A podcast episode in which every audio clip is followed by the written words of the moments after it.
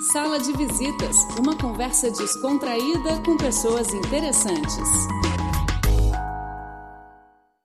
Olá, ouvintes do programa Sala de Visitas. Eu sou Braulio Calvoso e no programa de hoje trazemos para você duas entrevistas. Na primeira parte, conversamos com o atual presidente da Fundação de Amparo à Pesquisa do Estado de São Paulo, conhecida como FAPESP, o jurista Celso Laffer, ex-ministro das Relações Internacionais do Brasil. E, na segunda, o, a nossa conversa é com o Romero Maia, primeiro secretário para a área de Ciência e Tecnologia da Embaixada Brasileira na China. Estamos aqui na Embaixada do Brasil para o programa Sala de Visitas para entrevistar o professor Celso Laffer, presidente da FAPESP, Fundação de Apoio à Pesquisa do Estado de São Paulo, que promove um encontro chamado Semana FAPESP ou FAPESP Week aqui em Beijing, assim como o fará em outros países para buscar aproximação entre instituições de pesquisa e também de pesquisadores, é, por assim dizer. Professor, em primeiro lugar, gostaria de agradecer a sua disposição e nos atender. E queria perguntar para o senhor quais são as maiores perspectivas e em que áreas o senhor vê mais futuro na associação entre pesquisadores brasileiros e chineses?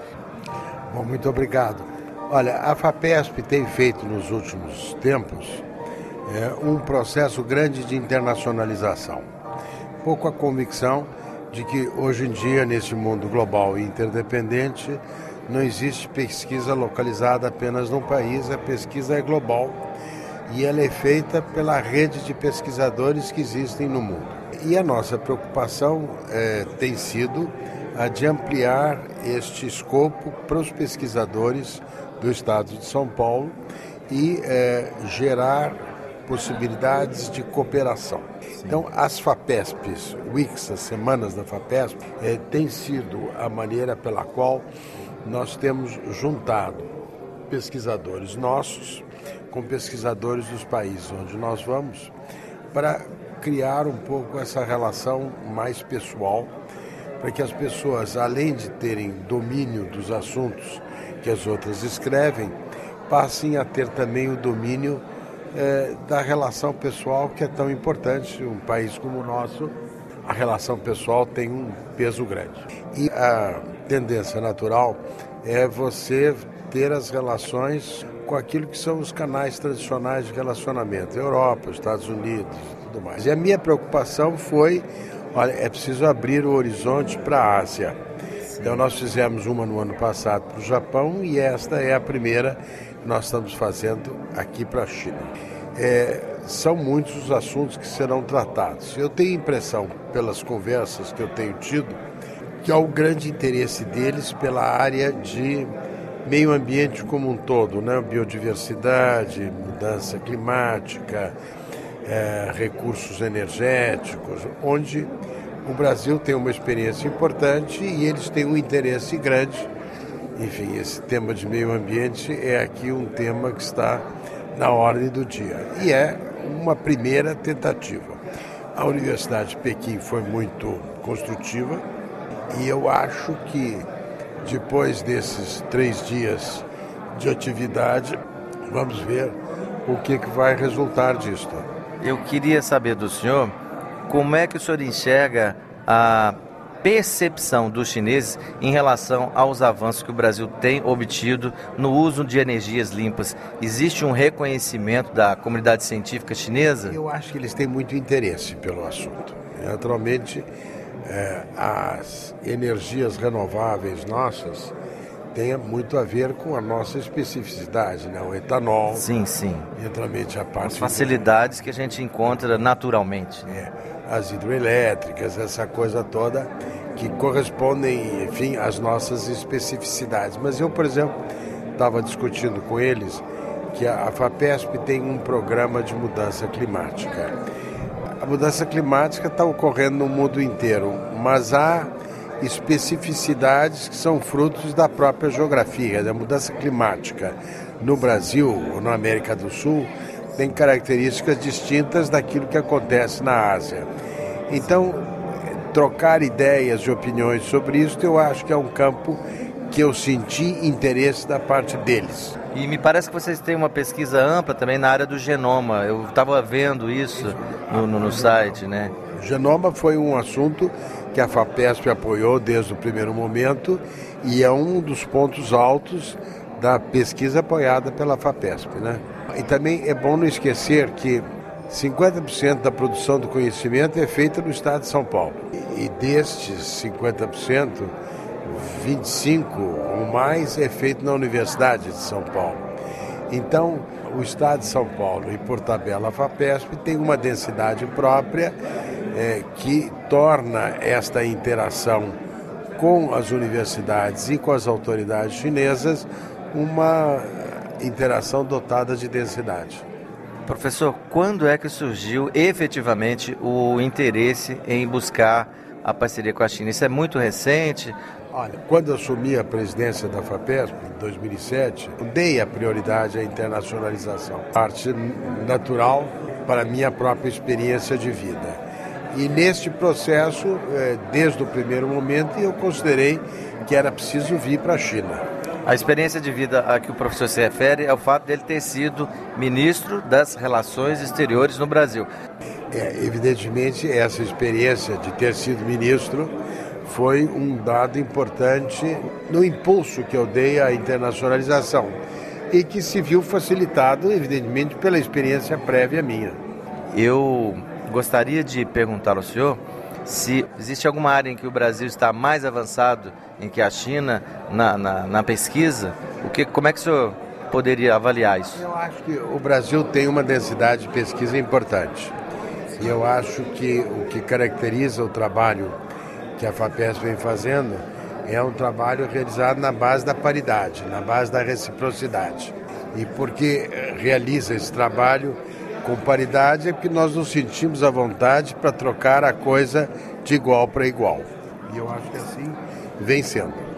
O senhor acha que nesse ano que, em que se comemora os 40 anos de amizade entre Brasil e China, há uma facilidade maior, uma receptividade maior por parte dos dois países de fazer integrações? Claro, os 40 anos têm uma dimensão simbólica e ela está sendo aproveitada.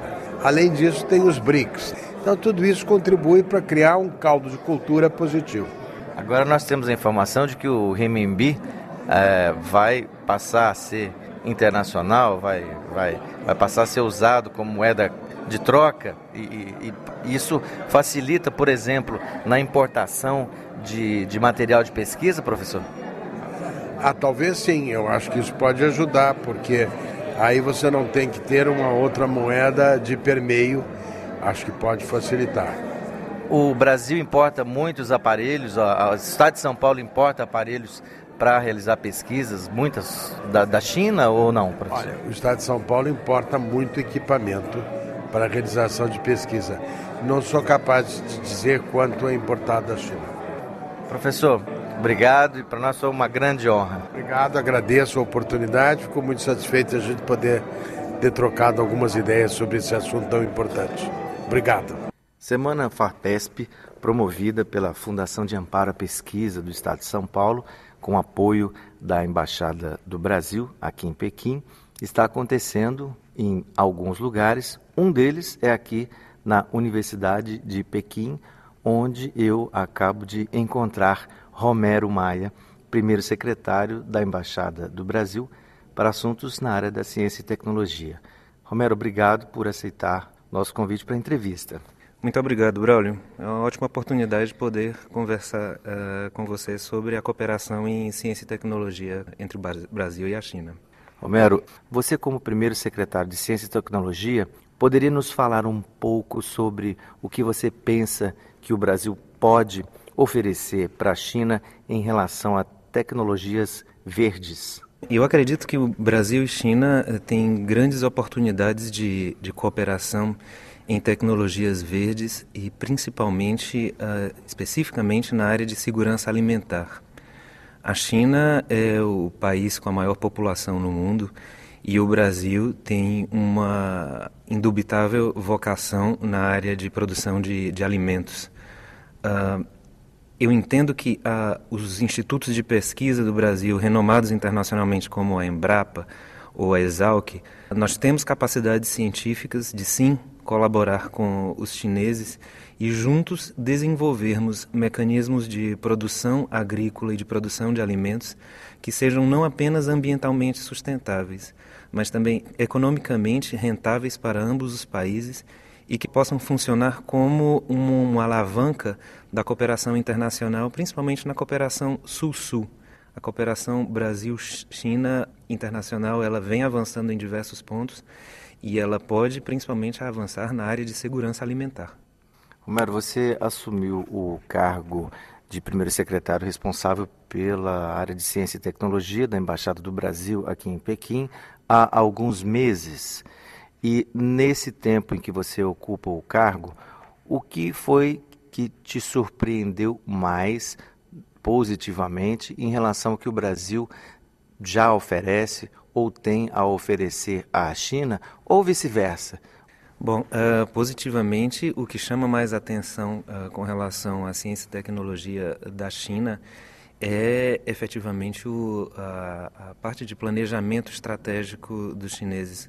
Os chineses, eles têm uma ideia muito concreta de quem eles querem ser nos próximos 10, nos próximos 20, nos próximos 30 anos. Isso uh, definitivamente é um grande tesouro que existe na, na cooperação com a China como os chineses têm uma visão uh, clara de onde eles querem chegar. No caso da nossa cooperação uh, com esse país, me chamou muito a atenção o que já existe de laços de amizade verdadeiros entre os cientistas de ambas as academias. Eu dou um exemplo muito claro na área de cooperação espacial. A cooperação espacial entre Brasil e China existe há 25 anos além de ser uma cooperação uh, de governos, o governo do Brasil e o governo da China há 25 anos cooperam nessa área, é muito perceptível que os cientistas, quando eles se encontram, é um grande encontro de amigos. E assim, existe muita uh, cumplicidade e muita ajuda mútua.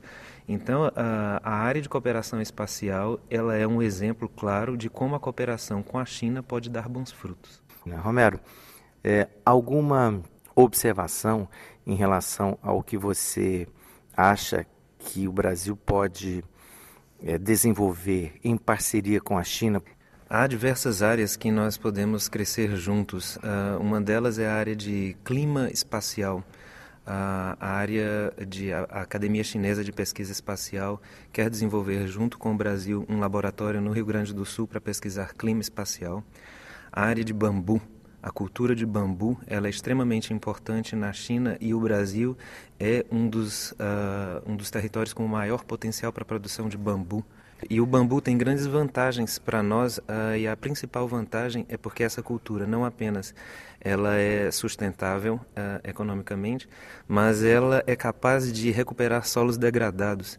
Então, há diversas áreas no Brasil já com interesse na, em bambu. A Embrapa tem interesse uh, na produção de bambu no Brasil.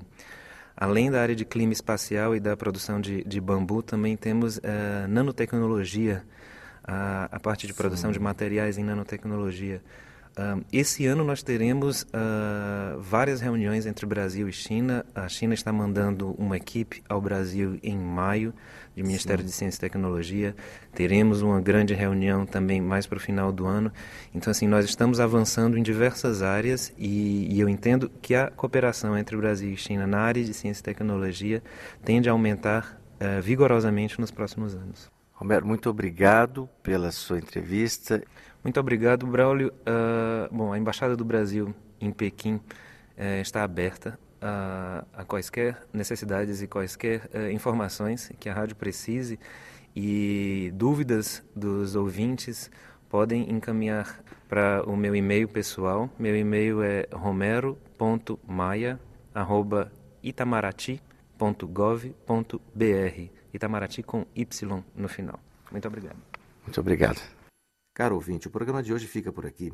Muito obrigado por nos acompanhar e nos dar o privilégio da sua audiência. Até a próxima semana. Zaijian. Rádio Internacional da China. A China mais perto de você.